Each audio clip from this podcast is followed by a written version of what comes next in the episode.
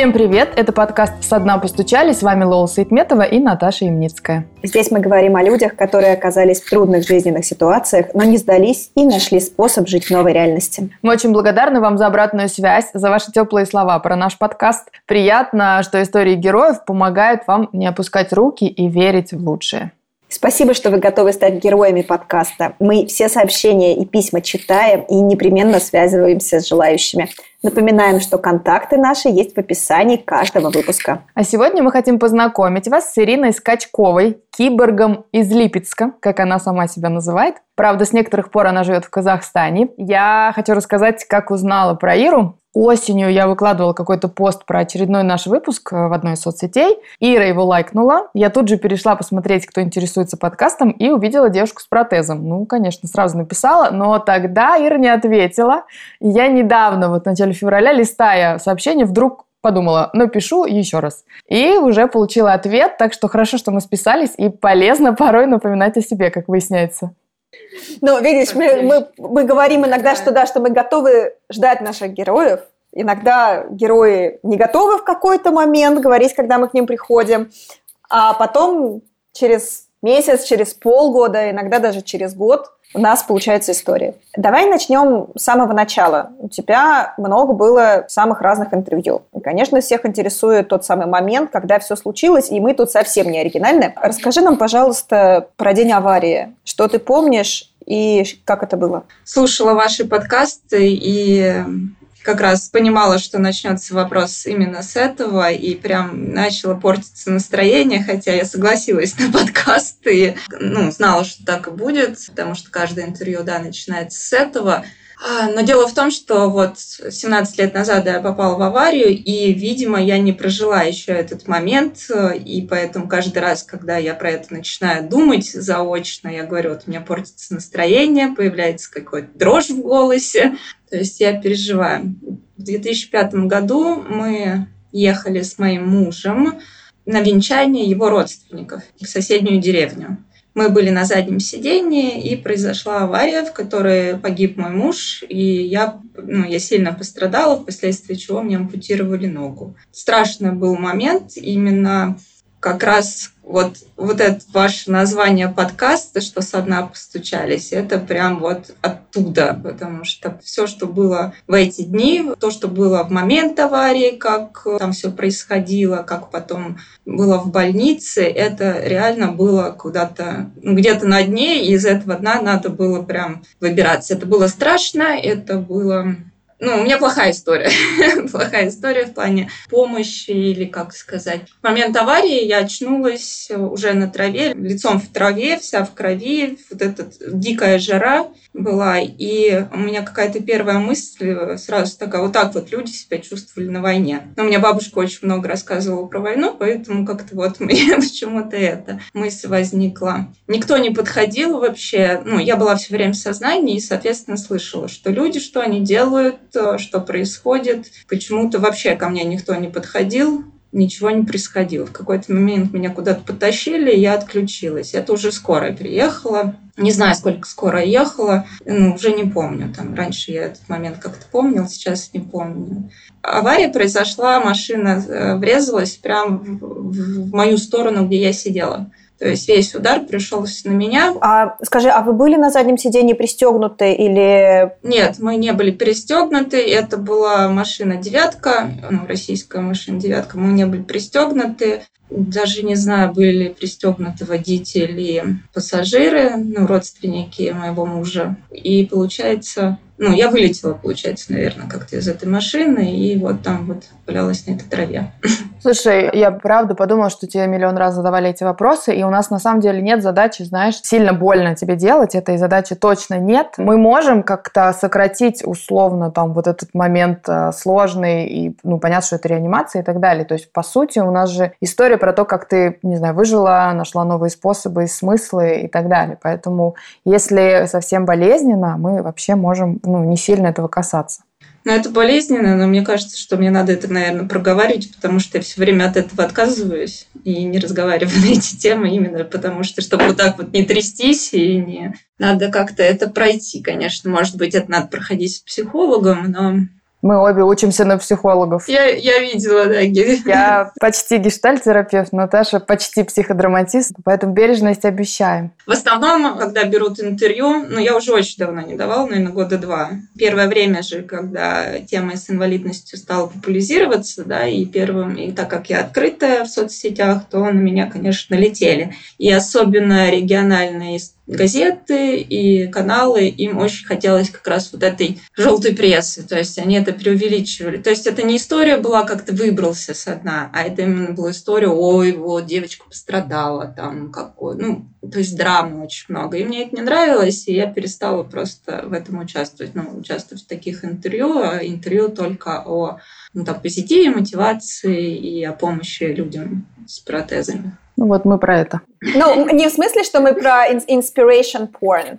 Не, мы не про то, чтобы, э, типа, условно здоровые люди вдохновлялись успехами тех, кому повезло меньше, а просто скорее про то, что если тебе стало хреново, то ты не один, такие люди есть, и у них есть способы с этим справиться. Ну да, и именно почему я не против рассказывать про момент аварии, потому что если вспоминать это все, ну ты на себя очень много принимаешь, что это случилось только с тобой, и что весь этот ад происходил именно исключительно из-за того, что эти люди в тебя врезались, это из-за них. Ну, то есть ты как будто один в мире несчастный пострадал в этой системе, а то, что вокруг у всех это происходит, и неважно, там это с аварией или связано с болезнью, это обо всех. Каждый может попасть в такую ситуацию, и ну, мне помогло то, что у меня родители имели уже знакомых врачей, то есть друзей врачей, поэтому меня удалось спасти, вывести из этой деревни и спасти. А так есть обычные люди, которых нет родственников и могут просто лежать в больнице и думать, что их спасут, но нет. А вот скажи, пожалуйста, давай тогда попробуем вернуться еще раз. Ты помнишь момент, когда ты очнулась? Больнице? Или ты, ну, через какое время ты очнулась? Что вообще происходило? Я была все время в сознании. Я была в сознании, когда меня погружали в скорую. Они все время хотели снять, сня, снять с меня шорты. У меня были такие шорты в страйзинг, тогда было модно, красивые, коротенькие, коротенький топик, вся эта себя девочка.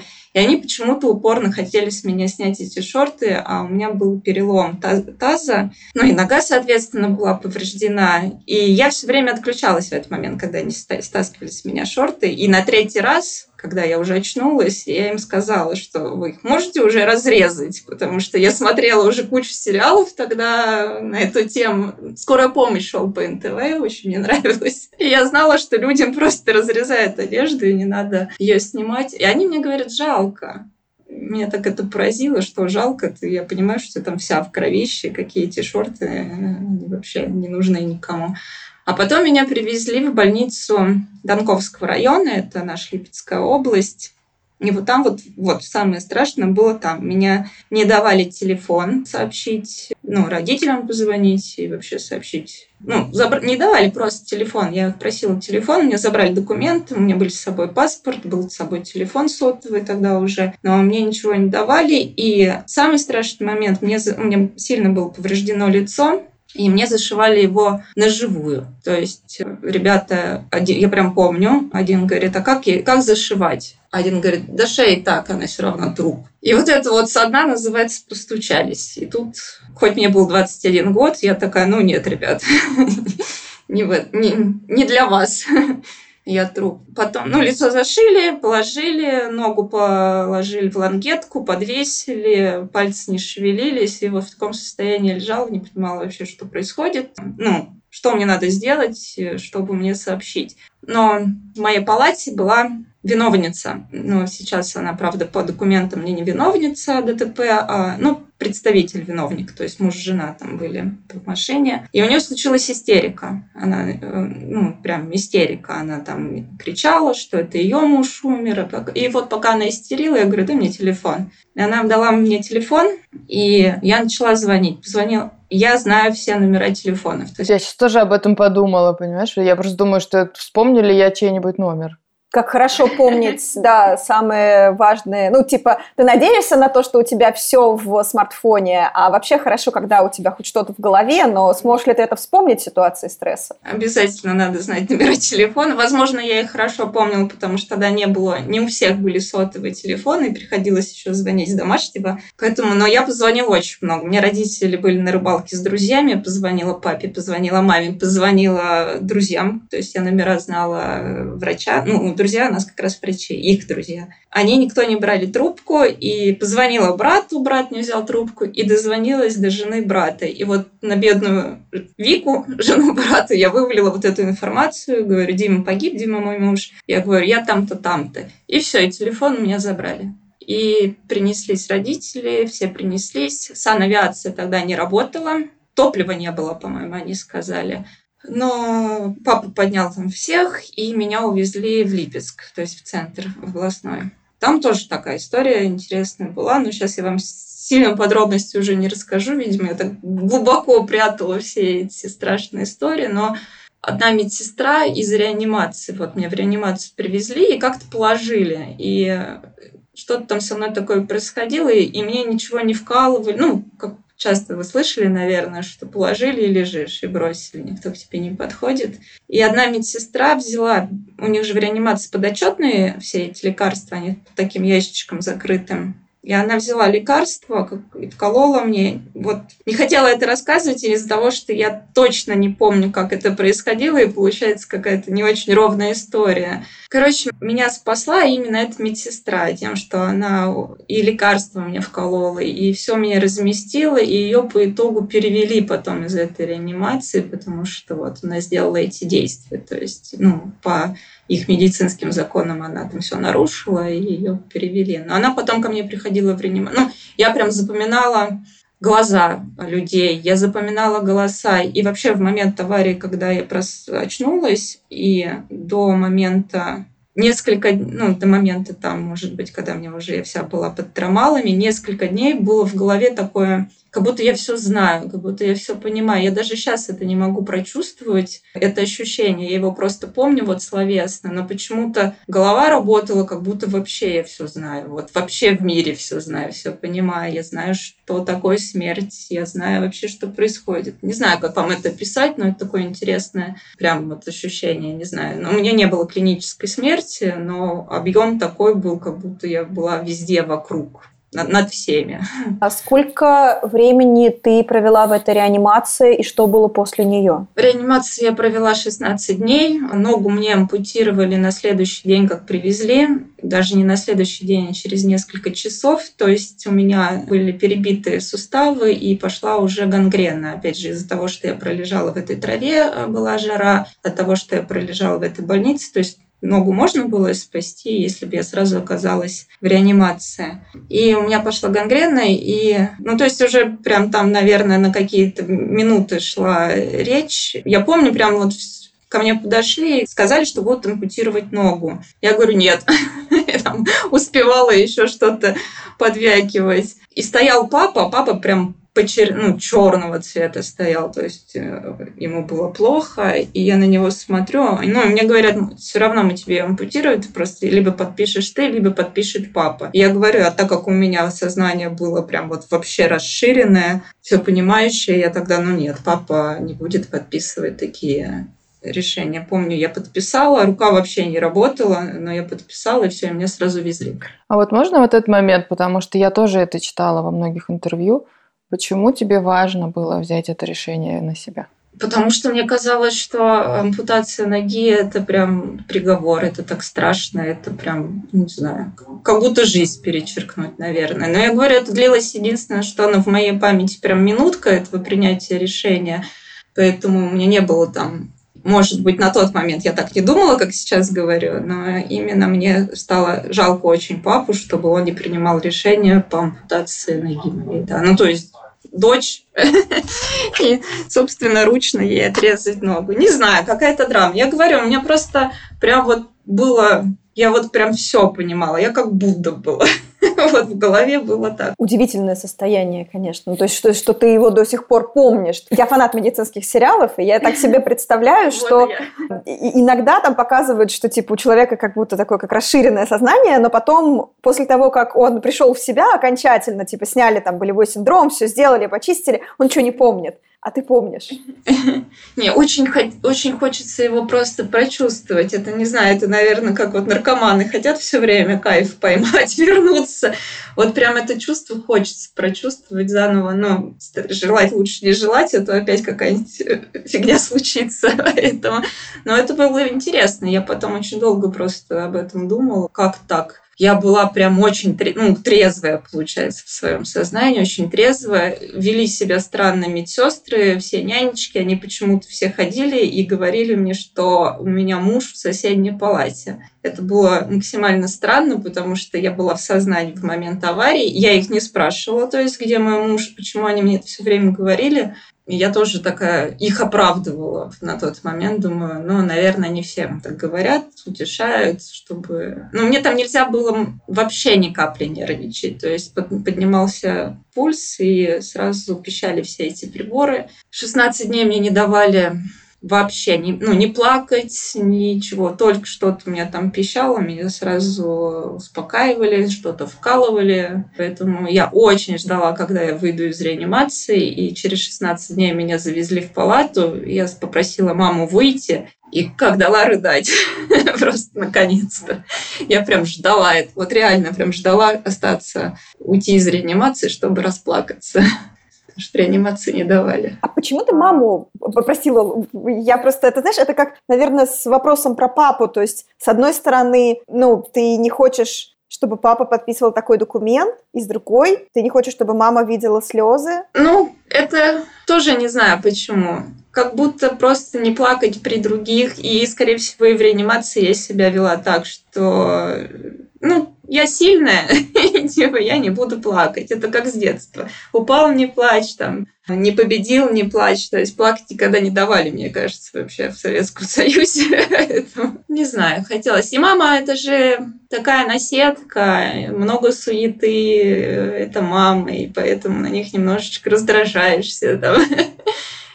Поэтому, чтобы лишнего она чтобы она не участвовала в процессе моих слез, чтобы я вдоволь наконец-то разрыдалась, да. Говорю, мам, сходи, пожалуйста, покури. Мама пошла покурить. И я отрыдалась. А момент, когда ты, ну вот, после операции, когда ты видишь, ну, отсутствие ноги, ты помнишь вообще свои ощущения какие-то? Что вообще происходило с тобой? Я не, не знала, а, вот еще мне все время говорили, что у меня осталась коленка, но это потому что я просила. Я говорила, ну хоть стопу только отрежете, они нет, отрежем ногу полностью. Что значит полностью, я не знаю. Но когда я очнулась, был большой такой оберток вместо ноги, и я боялась смотреть. Но вообще, я говорю, у меня сильно было еще лицо разбито, и у меня были э, засохшая кровь на глазах, в носу, и меня не умывали почему-то. Я, то есть, вообще вот так вот лежала, смотрела, не сильно видела, но я чувствовала, как будто у меня вся нога на месте, у меня дико болела очень вот эти вот фантомные боли, у меня была коленка по ощущениям. Я была уверена, что у меня есть коленка. И опять же, эти же медсестры, эти же нянечки, я говорила, у меня коленка, они говорят, да, у тебя коленка. Ну, все, коленка есть, значит, все нормально. Тоже откуда я знала, что с коленкой лучше, чем без коленки, хотя протезирование тогда ничего не знала. А потом, когда размотали и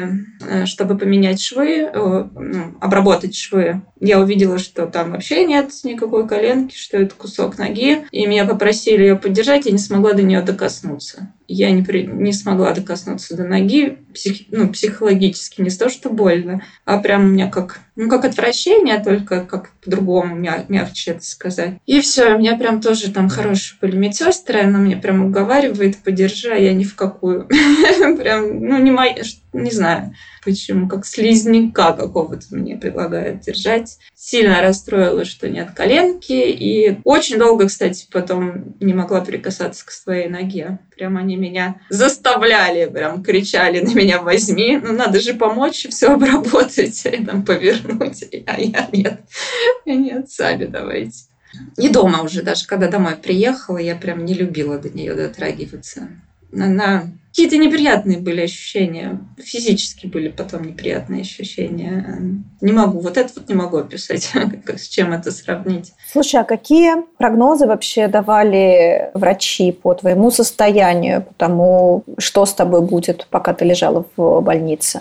Ой, ничего там не происходило. Это лежишь в реанимации, каждый день обход, в 9 утра обход, около тебя стоят там 8 5-8 врачей, то есть со всех отделений. Все на тебя смотрят. В какой-то момент мне уже заведующий реанимации не выдержал, мне просто вот так вот рукой отбил все мои засохшие кровь, всю засохшую с лица. Она ругалась на медсестер, говорит, что она у вас лежит как немытая. Но меня, я почему так долго лежала, меня спасали. Просто помимо ноги все тело было разбито, и внутри было много гематом. То есть я постоянно была с температурой, и вот этот момент долго проходил. То есть э, пока у меня температура, они мне ее сбивают, сбивают, сбивают. Потом меня везут на МРТ. МРТ показывает, что у меня там еще гематомы. Увозят на операцию, убирают эти гематомы. Потом все продолжается, температура держится, опять увозят на МРТ, опять видят гематомы, опять увозят на операцию. То есть поэтому долго так все происходило. Ну, только вот перед первой операцией по удалению гематомы, уже после ампутации, но это я уже не знаю, какая по счету была третья, четвертая операция, именно то, что у меня не, не падает температура. Десятый, наверное, это был уже день, где-то так. И они уже около меня стояли с такими лицами грустными. мне было страшно в тот момент, что происходит, почему они такие, ну, уже со мной не разговаривают, то есть то они сначала там каждый раз говорили, что выпишут меня в хирургию, и в итоге не выписывают, и вот в какой-то день они просто стояли, молчали. И увезли меня на МРТ, привезли, и сказали готовить к операции. Почему-то было мне очень сильно страшно, потому что мне казалось, что эта операция как будто будет последняя.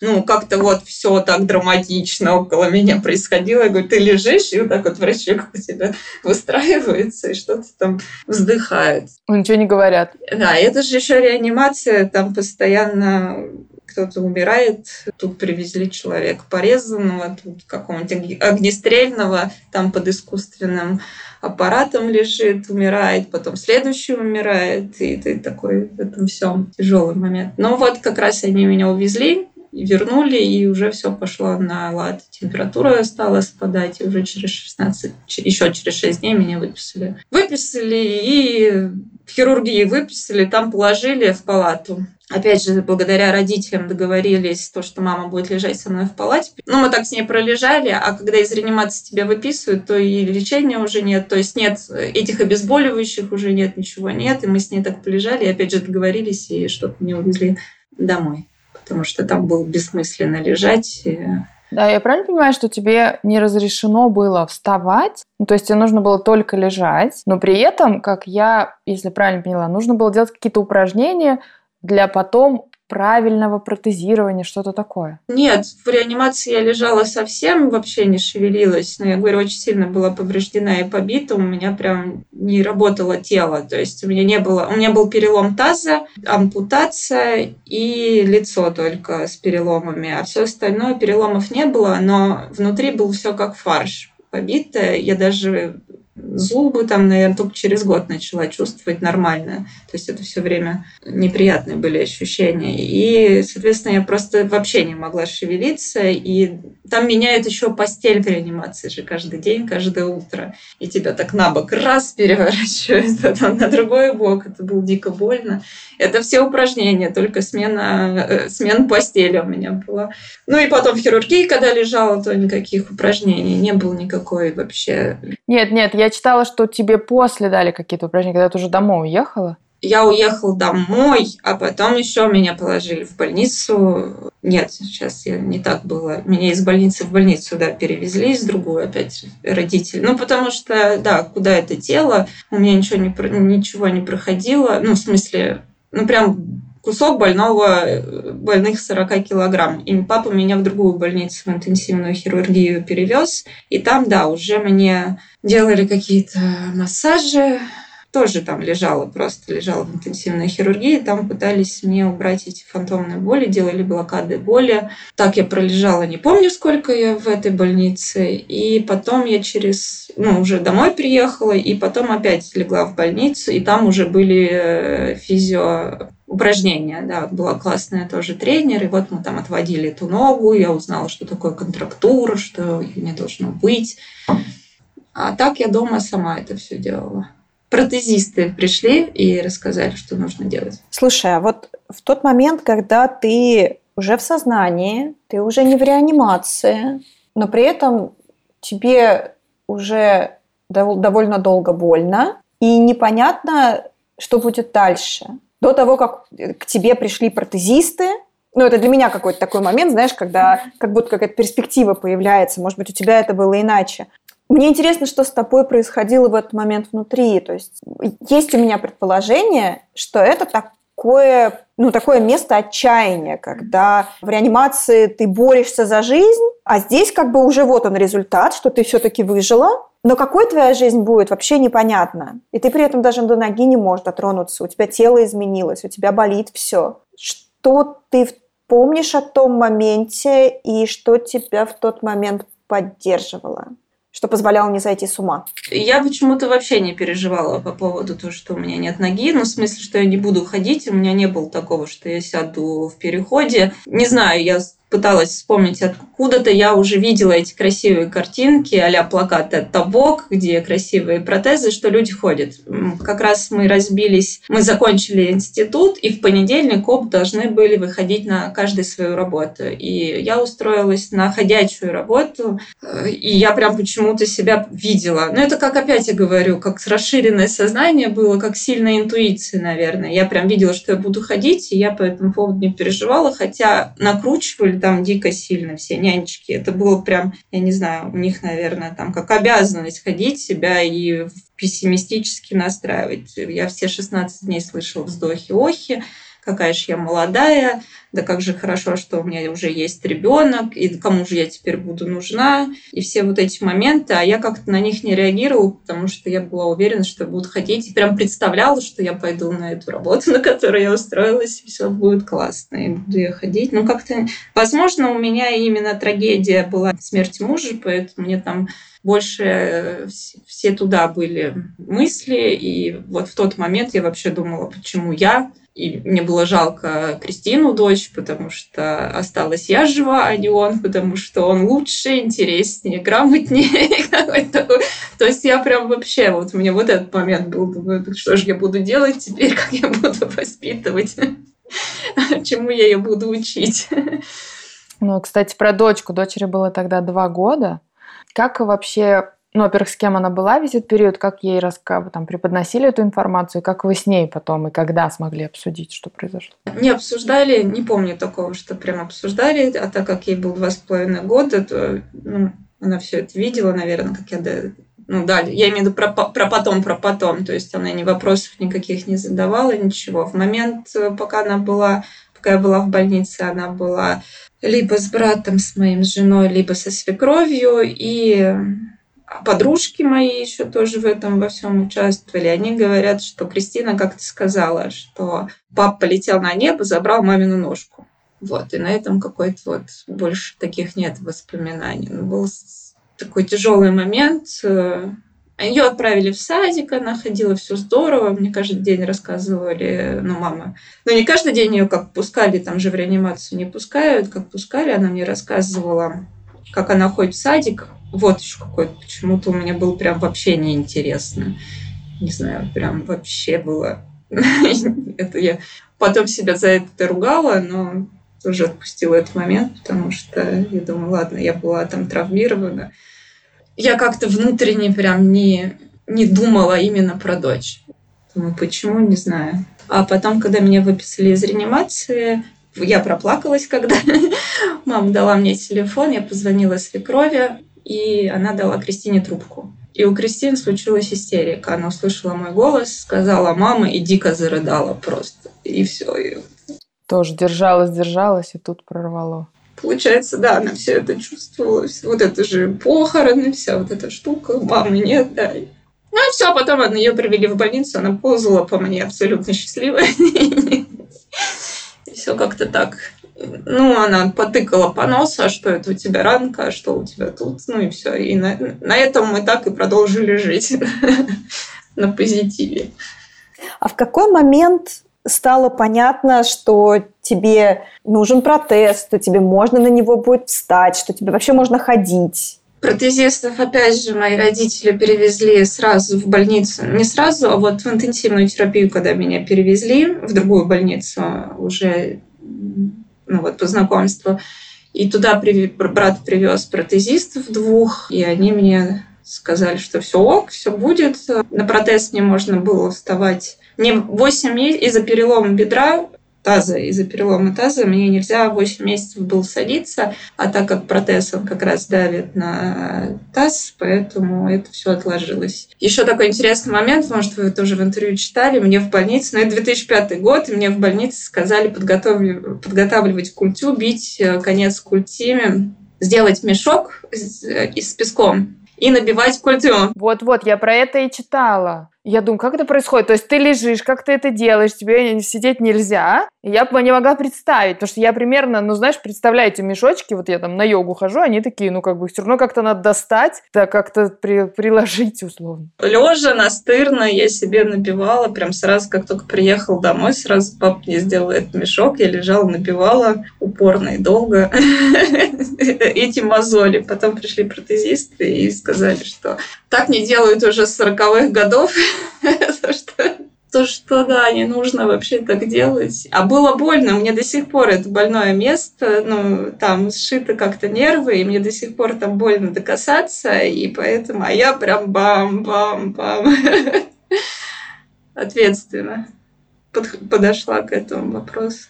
Но правильно же я понимаю, что сначала ты стал ходить э, по квартире, и, видимо, сначала на костылях, правильно? Да, я ходила на одной ноге, э, на костылях, как только я стала, как только встала. Я сразу попросилась поехать на кладбище, соответственно. Ну, мне нельзя было еще сидеть, но уже стоять не можно было. То есть я ходила на костылях и, ну, там до кухни куда-то доходила и ложилась. И сидеть было нельзя. И вот в лежачем положении меня довезли до кладбища, и вот после этого... Так, так я и ходила. Я потом... У нас был бизнес еще такой маленький по украшению свадеб, свадеб свадебных машин, залов, и я уже потом начала ходить по улице, ходить на работу, на этот бизнес свой. В кинотеатр ходила, мне шила, шил длинные юбки, потому что я как раз вот эту вот штанину подвернуть, мне прям так не нравилось, прямо я так не буду ходить. И не помню, как пришла мысль э, сшить юбки. Мне шили зимнюю юбку, весеннюю, осеннюю. И так я ходила в длинных юбках, и ну, как бы не видно было тогда, что у тебя нет ноги. Ты как со сломанной ногой идешь на костылях. И я долго ходила и вообще не стеснялась, и даже сама ездила на автобусе, и как раз ездила на кладбище, и это такой, ну, получается, автобус э, на огороды, который едет с бабушками, с дедушками, и был момент, что я на двух костылях, на одной ноге, и бабушки дедушки, соответственно, не уступают место. И я там по всему этому автобусу болталась, но так мне никто не уступил. Но тогда и и нельзя было, ну, в смысле, нельзя попросить было, я не могла себе позволить попросить мне уступить место. Сейчас, может быть, я еще и попрошу, доросла. Подождите, а я, подождите, мне кажется, мы чуть забегаем. Правильно я понимаю, что был сначала какой-то протез, ну, проще? Это уже гениум, уже, да. Ну, как он выглядел? Давайте поймем, про что он. Был прям совсем российский протез. Он очень тяжелый. Это такая железная коленка. Про поролон уже все, наверное, слышали, да, обтянутая поролоном. Да, нам рассказывали наши герои. Они его обтягивают поролоном и обтачивают под твою ногу, но так как там тоже не сильно кому-либо интересно, как его обточить, он выглядит прям как бревно такое. На него одевается чулок на этот поролон. Чулок такой, как у бабушек из автобуса огородного. То есть он прям оранжевый, прям, не знаю, каких, 83-го года.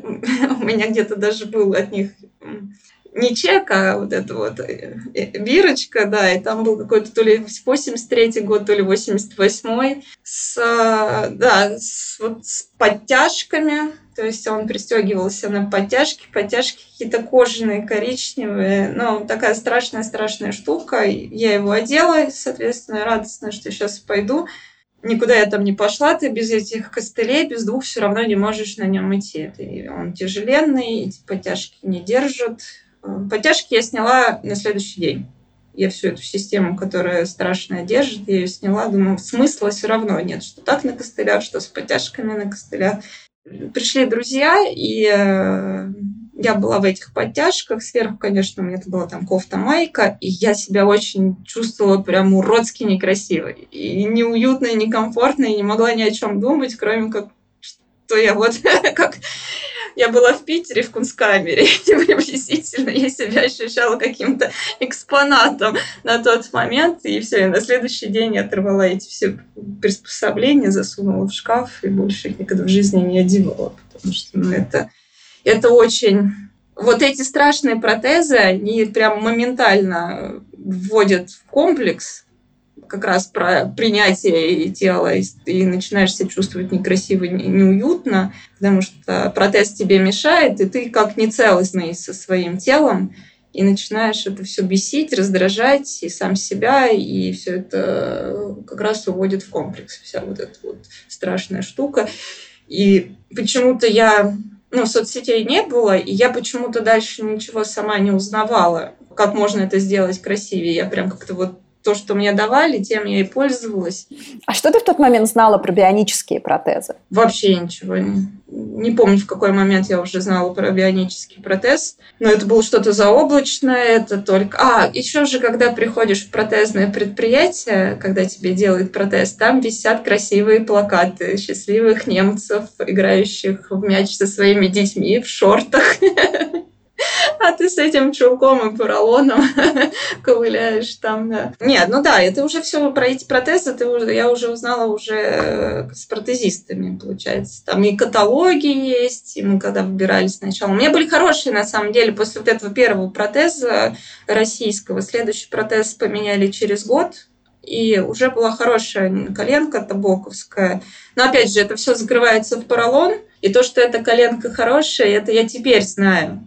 А раньше поролон очень мешает этим коленкам работать, потому что такой огромный слой поролона на коленке, и она, соответственно, уже не так сгибается, не так разгибается и теряет вообще свои классные качества. Но об этом я, говорю, узнала только через 10 лет своего хождения на протезы.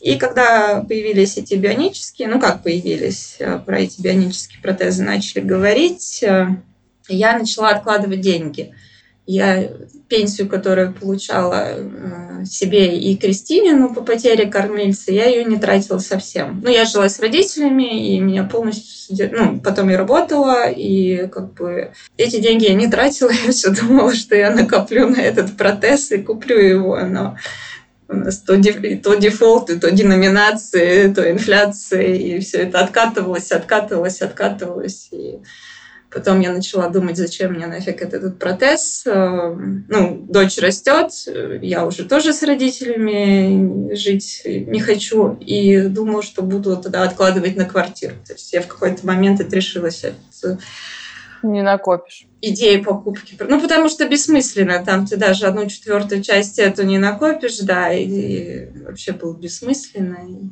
Я даже не ездила никуда. Да, у меня друзья едут на какой-нибудь фестиваль, а я все говорила, что у меня денег нет.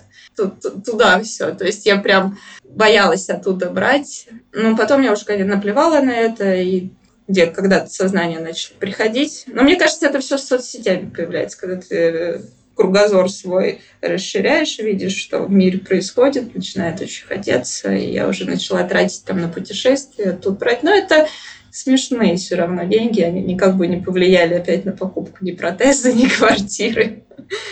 Ну и мне кажется, правда, в те годы же мало говорили про э, красивые протезы, мало об этом писали, мало, ну и мне кажется, информации просто было меньше. Сейчас ее больше, и больше людей про это говорят. Ну сейчас только, да, только об этом и да, и вся информация. Слушай, а я все-таки хочу уточнить. Вот э, там они менялись, эти протезы. Со временем на них можно было ходить без костылей? Да, я после того, как вот этот страшный протез с, с помощами, вот это слово, сделали другой, я уже ходила с одним костылем, но ходила плохо из-за того, что культя, этот остаток ноги менялся в объеме, худел, и поэтому куда нога вставляется, она становилась велика, а когда она велика, тоже тяжело ходить. Поэтому я два года ходила еще с одним костылем, пока не подошел срок смены. Но это все меняется через государство по срокам. И когда мне поменяли, получается, третий протез сделали, я вышла из протезного предприятия, бросила костыль в машину и больше его не взяла вообще никогда. Вообще я на следующий день села на поезд, уехала в Ростов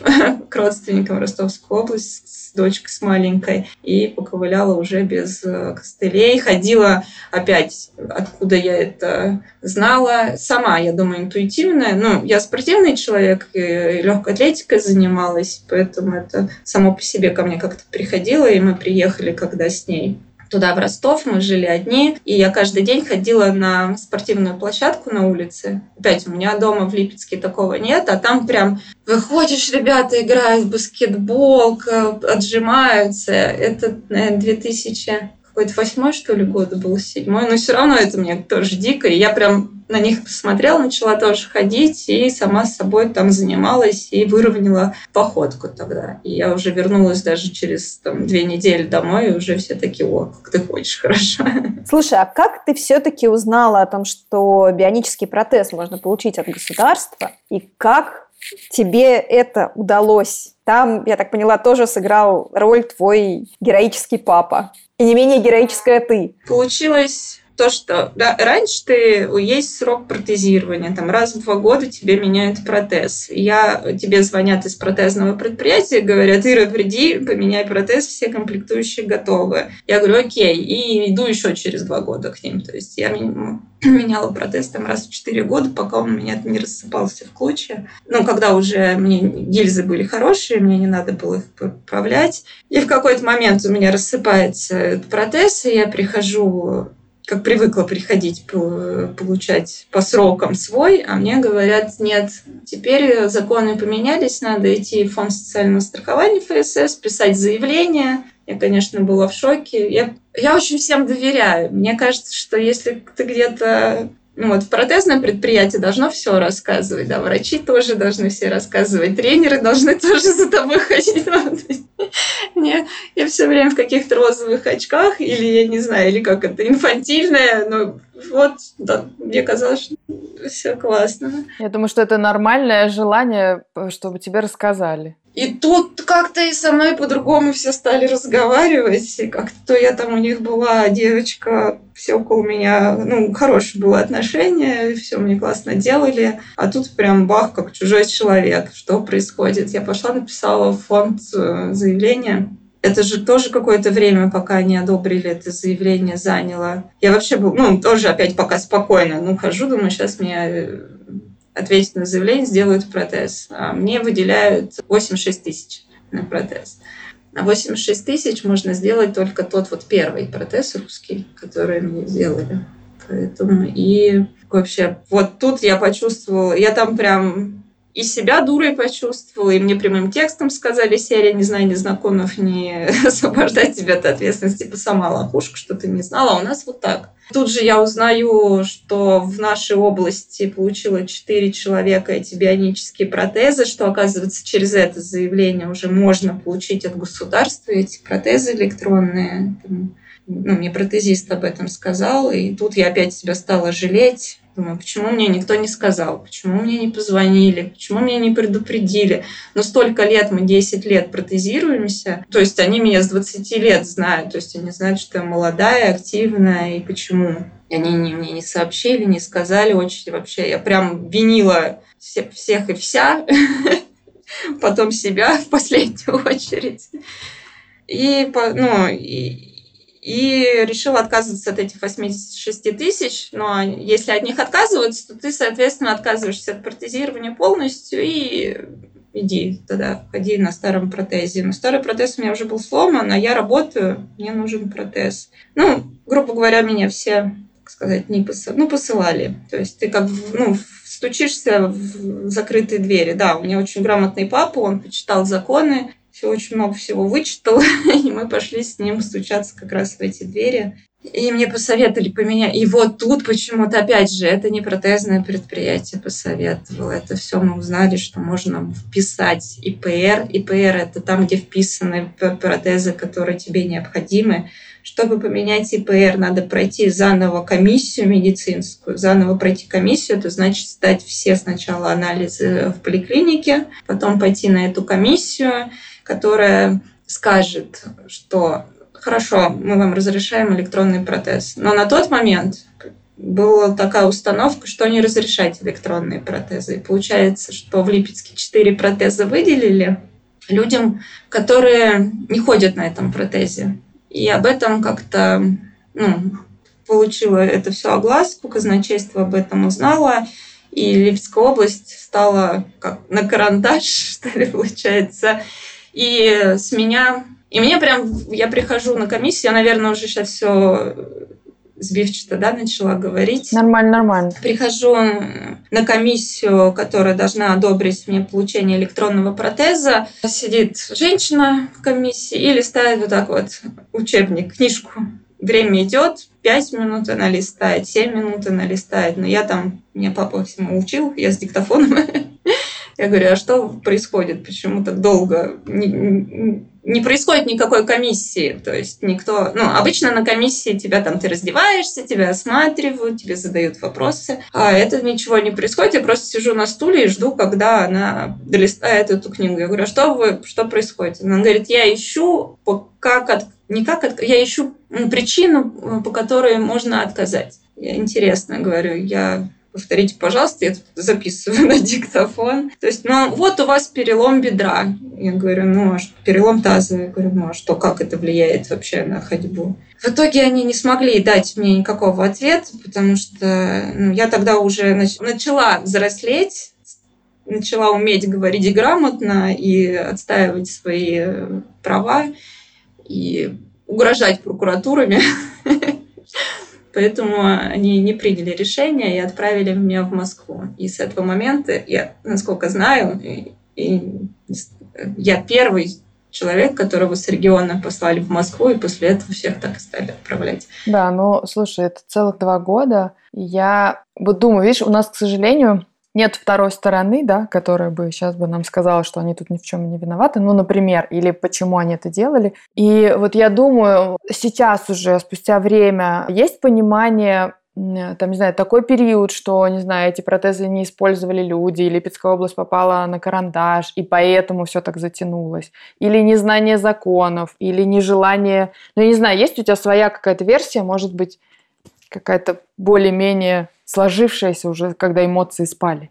Нет четкой версии, потому что это продолжает происходить. То есть где-то это очень легко, и тебе сразу одабривают этот протез, если ты молодой, активный и не болеешь. Ну, то есть могут отказать, если люди болеют раком на каких-то стадиях, диабетом, то есть они отказывают. Не появилось у меня понимания, почему это происходит.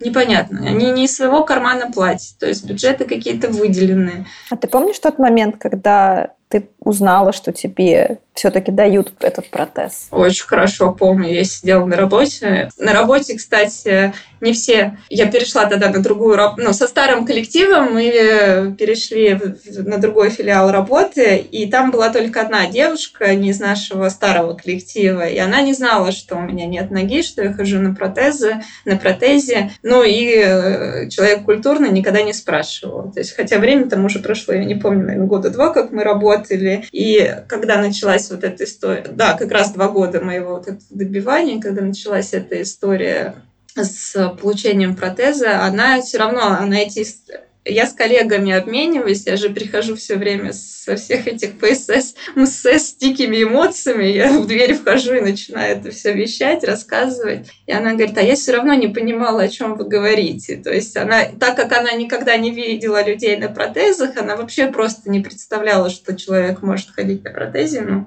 она думала, что есть какие-то повреждения, а что я пытаюсь добиться, она ни в какой не могла понять. Ну, может, какой-то, говорит, я думала, может быть, коленный сустав ты там хочешь. То есть вот так. И потом, когда позвонили с медик э, вот с московского филиала, ну или откуда-то позвонили, не помню, сказали, да, что одобрили протез. Я прям в слезы разрыдалась, и все, и коллегам озвучивала, мне, мне одобрили, и все, у всех была такая радость. То есть, ну, за меня болели много людей, это была долгая история. Я сейчас ее сумбурно рассказываю. Раньше как раз вот, когда это все было свежо, и тогда я начала давать интервью газетам, я прям это все классно и ровненько рассказывал, потому что все было свежо, и у меня была цель осветить эту тему и осветить э, проблему с липецким ФСС, с липецким протезированием. я это трубила в каждой в каждой газете, в каждом канале. Поэтому сейчас я это все немножко как-то скомканно рассказала. А как вот э, но все-таки было ли привыкание к новому протезу? Как ты, не знаю, с ним уживалась? Или с ним было намного проще, чем с остальным? Мне было сразу проще. Но тут у нас основная проблема и основная тяжесть ходьбы на протезе, это как сделана, ну, тяжесть, которая может возникнуть, проблема, это как сделана эта гильза, куда вставляется нога. То есть тут она может э, быть сделано плохо, и как раз первый электронный протез мне сделали в Липецке, его делали. Сделали неправильно, неправильно гильза. Она была тяжелая, она была мне велика, и, соответственно, я на нем вообще не смогла ходить. То есть я превратилась в ту историю, которую выдали протез, и она его поставила в угол. И, но в Липецк, когда мне делали протез, вызывали человека из компании Оттабок, чтобы он научил ходить на электронном протезе. Ну, фирма Оттабок, электронные протезы Оттабок, и э, сертификат э, был тогда только у наших липецких протезистов не было сертификата на обучение и на настройку этого протеза, поэтому приглашали московского протезиста. И он очень очень так грамотно как-то мне намекнул, то есть чтобы не вслух, чтобы никого не обидеть, он мне дал свою визитку и сказал, посмотрел так на меня, ну не печально, а ну с таким сочувствием что ли, и сказал, тебе понадобится. И потом, когда он уехал, и я не смогла ходить на протезе. Я поняла, о чем шла речь, что мне понадобится. Но сначала я позвонила не в эту компанию, а Табок, потому что это же платное все тогда надо сделать. Это все дорого, а средств нет, и поэтому я поехала сначала в московский филиал протезного предприятия, то есть государственный филиал, и пришла к ним с протезом, говорю, не могу ходить. Они там, кстати, это все очень поддержали, поохали, поахали, говорят, давайте наказывайте, ну, разбираться, наказывать липецкую протезку. Но, опять же, это только опять время, то есть финансово они мне никак не могут. Чтобы эту гильзу поменять, это тоже нужны денежки. А на тебя уже государство выделило денежку, ты за нее расписалась, протез получила, все иди. Не надо было расписываться, грубо говоря. Не надо было соглашаться на эту подпись. А ты на эту подпись все время соглашаешься. Сейчас до сих пор такая ошибка у всех людей с ампутацией. Почему-то все расписываются за этим протезом. Потому что мы боимся, что ну, нам нельзя отказаться, потому что тогда ты э, по срокам проваливаешься опять. И поэтому мы все расписываемся, берем, что нам дали, и думаем, что авось как-нибудь научимся и так ходить. Причем я все время вот до электронного протеза, до протезирования в Москве думала, что я хорошо хожу, что я классно хожу и что я классно протезируюсь. Я не переживала. Я переживала, что только очень некрасиво. Я сильно хромала, кстати, но все равно от того, что я быстро хожу, много хожу, везде езжу, я не парилась насчет протеза, что у меня неправильно сделан. Поняла это только после того, как уже мне отпротезировали вот табойки, и я, ого, вот она разница. А как тебя отпротезировали вот табойки в итоге? Как это ты смогла сделать? Вот, да, я поехала в московский филиал, мне там сказали, что да, они мне помогут, но опять же, как они мне помогут, они только жалобами, только давайте везде жаловаться, а, соответственно, только через три года, когда опять срок подойдет, то мы тебе там себе заберем и как-то так. У меня был, по-моему, день всего, чтобы съездить в Москву, и Я села в машину, а я такая была какая-то стеснительная. Ну вот, ну и до сих пор, чтобы чужим людям позвонить, что-то просить, что-то... Но я позвонила в итоге по этой визитке, говорю, можно к вам приехать. Но я вообще такая хочу косметику, косметику на протез красивую, посмотреть, сколько она стоит. И вообще, я говорю, не могу ходить. Он говорит, ну, приезжай. И я приехала, и они без всяких... Я говорю, сколько стоит поменять эту гильзу? Они говорят, мы тебе эту сумму не будем озвучивать, потому что ты не потянешь. Ну, понятно, какие зарплаты в Липецке, да, и все было понятно. И он говорит, ты не потянешь, давай мы тебе сделаем гильзу, ты ее отработаешь. Ну, как амбассадорство получается. И э, они мне делают гильзу, прикручиваем мне электронную коленку, и я классно иду, везде хожу, везде участвую, хожу на выставки, начинаю везде трубить. Стала открываться, завела блог в соцсетях, стала рассказывать о том, что как здорово иметь э, красивый протез, как он сильно влияет на, ну, эмоционально тебя поднимает. И не только красиво, а именно правильно, что можно ходить ходить, оказывается, чтобы люди на моих ошибках не, чтобы люди учились на моих ошибках и не думали, как я вот хожу так и так нормально, но нет, так не нормально, как надо правильно протезироваться, что это очень важно там для здоровья, для спины, соответственно, для и продления своей жизни. Это действительно чувствуешь разницу. У меня разгрузилась спина, у меня разгрузилось здоровое колено, то, что у меня всю жизнь болело, и я была готова с этим смириться и принимать болезненную старость. Я сейчас вообще про это не думаю. То есть спина у меня болит только если я совсем уже на своих спортах и убиваюсь. Кстати, вот про спорт. Верно я понимаю, что он в твою жизнь вернулся после того, как у тебя появился нормальный протез? Ну, то есть не нормальный, а тот, который позволил тебе нормально ходить да, как только тебе отто-бок все отрегулировал, и ты смогла ходить, на какой первый спорт ты записалась? Я попала на водные лыжи. Неожиданно. Я вообще сама никуда не записалась. Я, кстати, еще интересная история про протезистов и про меня. Мы хотели, да, этот электронный протез. Я мечтала бегать и мечтала на велосипеде кататься. Велосипед был вообще очень... Обожала, каталась все детство. Брала в прокат, и у меня прям была мечта. И когда я получила, а получила электронный протез, я сразу залезла на велик. Очень сильно расстроилась, что на нем, оказывается, нельзя бегать, что это не беговые протезы, хотя представляете, что и протезисты-то как бы считали, что я побегу. И у меня все друзья расстроились, а почему ты не бегаешь? Потому что мы все думали, что все, электронный протез, я буду прям здоровым человеком. То есть до конца мы ничего не знали. Но опять же, про эти протезы я читала только в каталоге, и поэтому особо ничего не видела, как они на самом деле работают. Я села на велосипед, и тут у меня наступило такое дикое разочарование, разочарование себя, потому что э, в электронном протезе есть функция переключения режимов. Режим стоять, режим сноуборд, режим велосипед. И когда я включила режим велосипед, он включился на режим такого протеза, как до этого у меня были, то есть механический. То есть ты могла ездить раньше? То есть я могла ездить раньше на велосипеде, но я даже ни разу не попробовала, я даже не пыталась. И когда я сейчас вижу, что люди просто с одной ногой крутят педаль, без всяких протезов. Я вообще себя просто дико ругаю.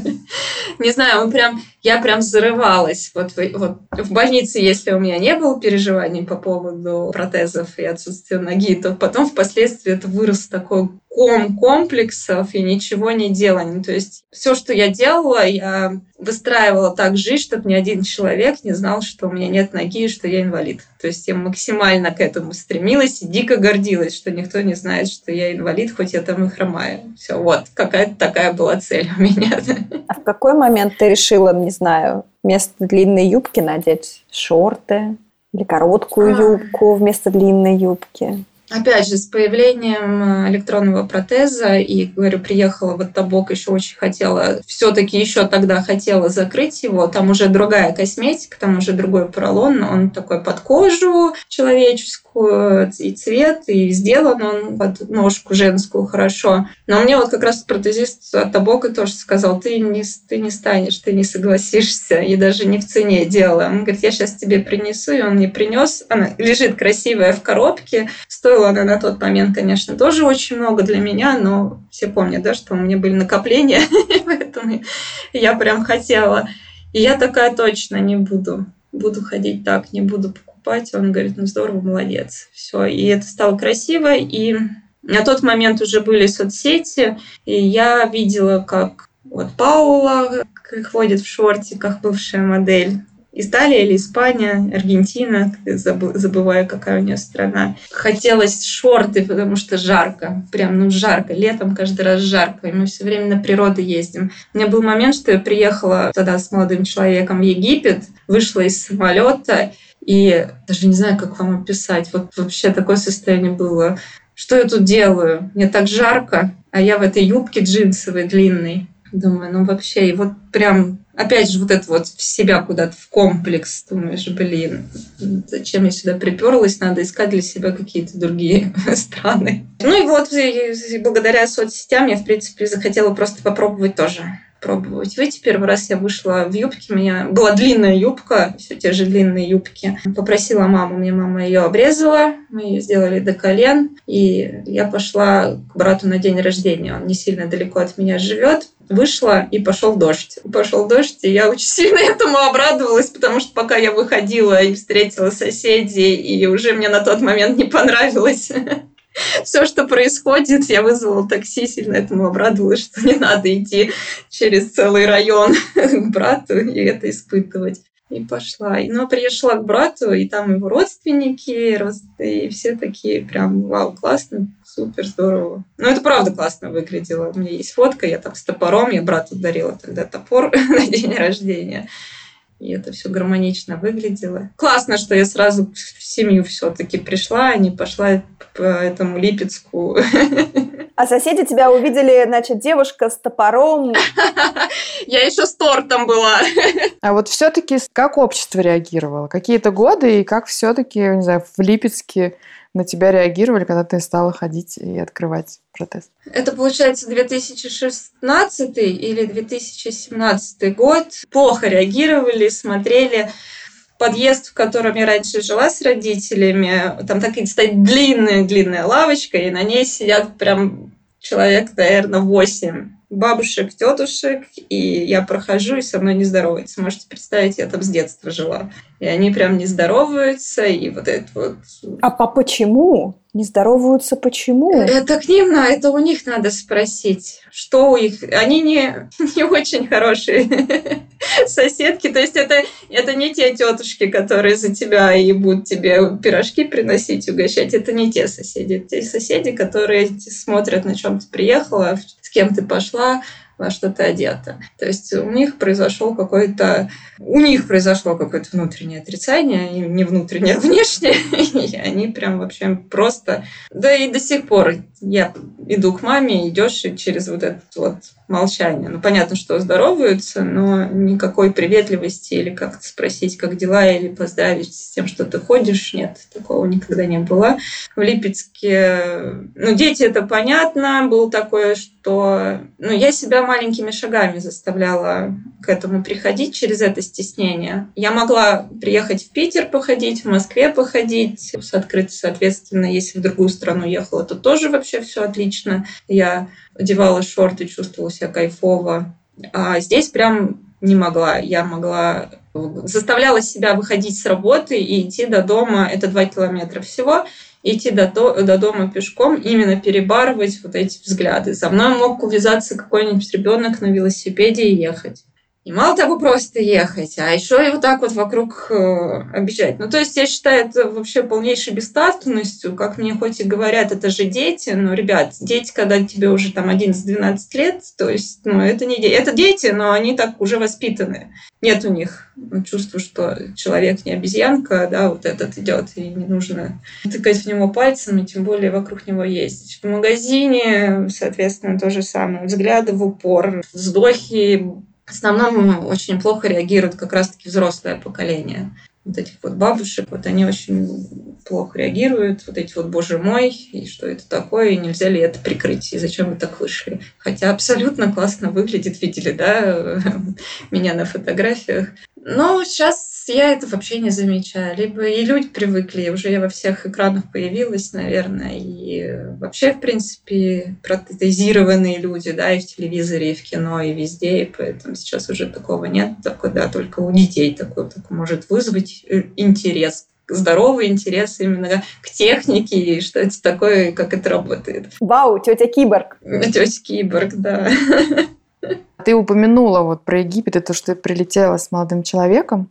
Через сколько лет ты вообще стала задумываться про личную жизнь? И был ли какой-то период, когда ты считала, что ну вот, инвалидность, и вообще куда мне, и чего мне, и как, как мужчина меня будут смотреть? Сколько прошло времени? Ой, ну прилично, наверное, года три. Не помню, в 2008-2009 мы как раз начала встречаться. Но это было именно из-за э, гибели мужа. Вот что я там для себя вообще... Мне при... сразу говорили, что о, тебе надо искать, и девчонки, и подружки там, и много кто, что надо искать парня. Я вообще не могла понять, что они, зачем они мне пытаются выдать замуж, и вообще, что это такое, для чего. То есть у меня... Ну, я этот момент как-то прям... Я готова была до старости остаться вдовой. И не, ну, понятно, да, не из-за протеза. И поэтому сначала был из-за этого я не думала, и в себя эту мысль вообще не вселяла, и какие-то мужики, о чем мне было неинтересно и непонятно. А потом, да, время стало идти, и у меня была большая компания друзей, как раз, которые меня сильно поддержали, которые жили со мной у меня дома, пока я там лежала парней и девчонок, и у всех начали появляться девушки, все начали ходить на свидания, долгие отношения, ходить в кино, и, соответственно, мне стало хотеться, мне стало одиноко, и я была такая, что ну, все время с друзьями куда-то сама я не ходила. Ну, не знаю, время такое было, да. Ну вот, чтобы сесть, встать и пойти самостоятельно в кино, такого не было, да. Там, или встать, пойти в бар, тоже это обязательно надо с друзьями. А у тебя друзья уже там шурмуры, и, соответственно, ты же не будешь к ним привязываться. И как-то вот, ну, вот этот момент мне начал приходить, что мне хочется с кем-то проводить время. То есть год, наверное, через три это произошло, и не думала я тогда про ногу, про тело. Я говорю, ну, я была такая довольно-таки тусовочная, опять же, много друзей, мы ходили на дискотеки, тусили, то есть у меня не было, что я там сидела дома и стеснялась дико. Единственное, конечно, я думала, как я скажу вот этот момент. Я помню, как одна из наших героинь рассказывала, что она, по-моему, до самого последнего свидания, переходящего в секс, не, э, не решилась сказать о том, что у нее протез. А молодой человек сказал, что да, я уже все понял. Вот, а ей было страшно.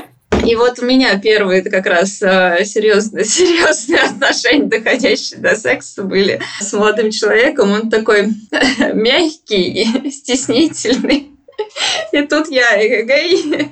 Но единственное, что это была общая компания, и у меня была надежда на то, что он все-таки знает. Но опять же, говорю, мы настолько я скрывала эту инвалидность, и что мои друзья тоже никогда не... Мы вообще не говорили то, что у меня нет ноги.